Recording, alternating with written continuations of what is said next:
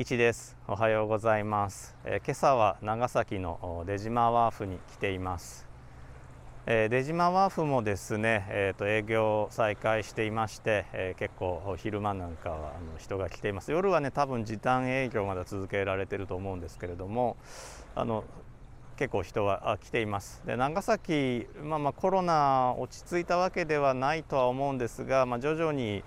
大学もあの対面授業を一部開始したりとかして、えーまあ、少しゴールデンウィークの頃に比べれば少しはあの平常状態に戻っているのかなという気がしています。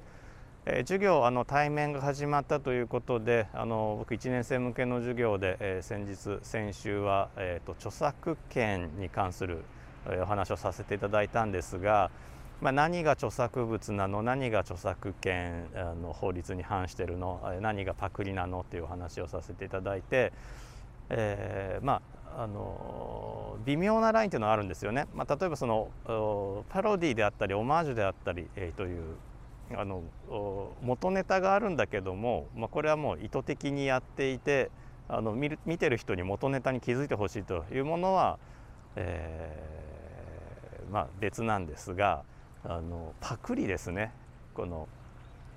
例えば音楽である曲ととても似てるけどこれどうなのとかある歌詞がとても似てるけどこれどうなのとかあというものの例でえーまあ、90年代の楽曲なんですが、まあ、まだ現在もね引き続き活動されていて先週はもうサブスクリプションも解禁されたあビーズというバンドのですね、えー、曲を教材にして、え、お話をさせていただきましたあのある楽曲に関してはですねアレンジャーの方が「いやあれパクリだったんだけどね」みたいなあことまでね言われてる楽曲があるんですけども、まあ、そういったことこれなかなかねあの YouTube の上で流すわけにはいかないので、え、というのはあの音楽ですからそれこそあの著作権で保護されていますから家庭流すわけにはいかないので。えーまあ、授業の中の教材ということであればあ、まあ、例外的に認められるんですが、まあ、こういったものはあの対面授業との前提に設計された法律ですからなかなかね、えー、こういった YouTube でお話しすることができなくて、えー、対面でできてよかったなと思っている、えー、次第です。で先週といえばあの皆さん残念でしたね日本のほとんどの地域で見ることができなかった月食がありましたしかも皆既月食というねあの月が完全に隠れてしまう、えー、現象がありました、えー、しかもスーパームーンという1年で一番、えー、月が地球に近い時に起こる月食でもう一つ、えー、大きいまあ、珍しい現象だったんですね。ですねそれは何かというとあの月の出と同時に月食が始まるえー、太陽が沈んで直後に月が昇ってくる、えー、その月の出と同時に月食が起こっている。これあの英語の、えーと、セ英語じゃないですね。ごめんなさい。ギリシャ語のセレネと、えー、ヘリオスからできてるんですね。このセレネというのが月の神様。で、えーと、ヘリオスが太陽の神様。エジプトのあのヘリオポリスという、まあ、町がありますがこれはあのギリシャ人が付けた名前で、えー、太陽の神様の町ですね。ヘリオポリス。ポリスは町という意味ですから。でこのセレネの方ですね、えー、セレネ、えー、これが月の神様ということだったんですけどもあの古代ギリシャの人たち実は月の神様3人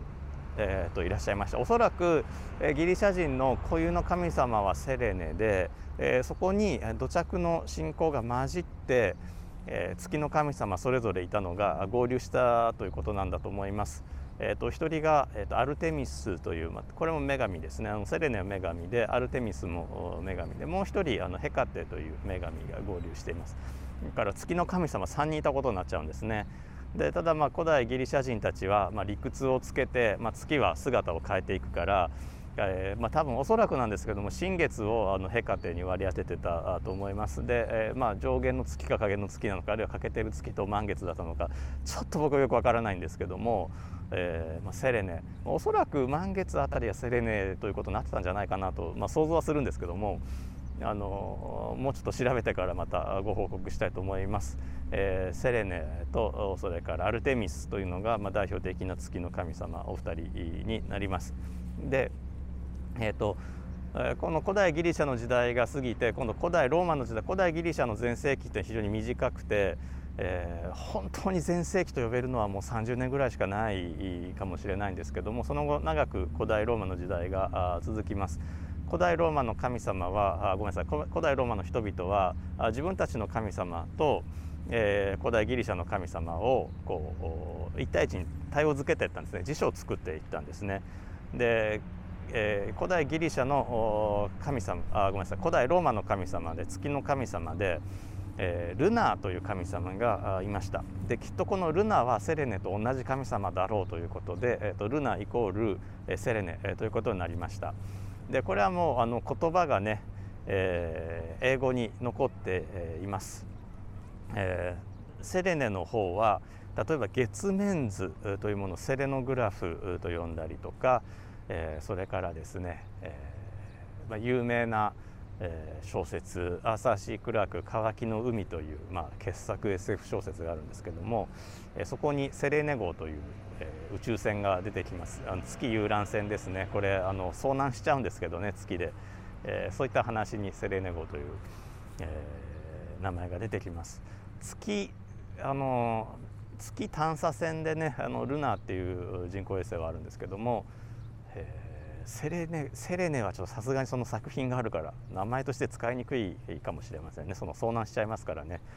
で、えー、それから元素にセレンというものがあります。あの酸素の下の方ですね、えー、酸素でしょ？硫黄でしょ、えー、セレンで、えテルルでポロニウムですね、えというふうにあの元素の周期表の縦酸素を縦に行くとえセレンというのが出てきます。これは割と最近見つかった元素で、その一つ下のテルルより後に見つかったんですね。でテルルがギリシャのギリシャじゃないです。ごめんなさい。これ古代ローマの、えー、地球を表す神様、えテラ。大地の神様ですねテラ。これギリシャではガイアという神様に相当するんですけども、えー、テラを表す、えー、神様の名前から取ったテルルの一つ上にいるから、まあ、地球の上に浮かんでいるということで、えー、セレンという名前がつきました。これ月と全然関係ない、え、元素です。金属なんですけどね、え、であの人間にとっては必須元素の一つであの欠乏するとなんかセレン欠乏症という症状があるそうなんですけどもあのほとんどの食品に、まあ、野菜にもあのセレンはごく微量入ってますのでもうそれで十分と、えー、いうことのようです。あの少なくともあの日本の食事をしていれば、えー、セレンを欠乏することはないです。うんまあ、例えばそのビーガンの方であってもセレンはあの十分取られているということになろうと思います。何が言いたいかというとあのサプリとかでセレンを取らなくても大丈夫ということですね。ちょっとマスクがずれてきた。あの対面授業するとね不織布マスクを使いなさいってあの言われるようになりましてあの今日から不織布マスクを使っています。で、えーと、テルルがあってセレンがあってこれあの YouTube で流していいんですかね。あの酸素族ってねあの今ちょっと頭の中で数えたのはあの高校生の時にね覚えた覚え方があって酸素族はねあの OS 1番目が酸素で O でしょ。で2番目が硫黄で S でしょ。で3番目があとセレンで SE でしょ。で、その次がテルルで TE で、最後がポロニウムで PO なのでオスの正規は鉄砲っていう、まあ、覚え方をね高校生の時したのそれがまだ頭にあって、えそういうふうにあの上から順番に数えていったんですけども、まあ、それは置いといて、えーと、テルルの上にセレンがあって、まあ、セレンの名前が残ってる。で、えー、ルナーの方ですねあのローマにギリシャのセレンがあセレーネが、えーとローマでルナになった。ルナの方はあのいろんなところにまた学術用語として名前が使われています。例えばあの月食はルナエクリプスというふうに言います、まあ、ムーンエクリプスで通じないことはないんですがちょっとバカっぽく聞こえます、えー、ルナエクリプスというと月食ということになります、えー、ルナね、えーとまあ、よく使うと思います。それからあのーアルテミスの方ギリシャの神様アルテミスの方は、えーと、ローマでは、えー、古代ローマでは、えーと、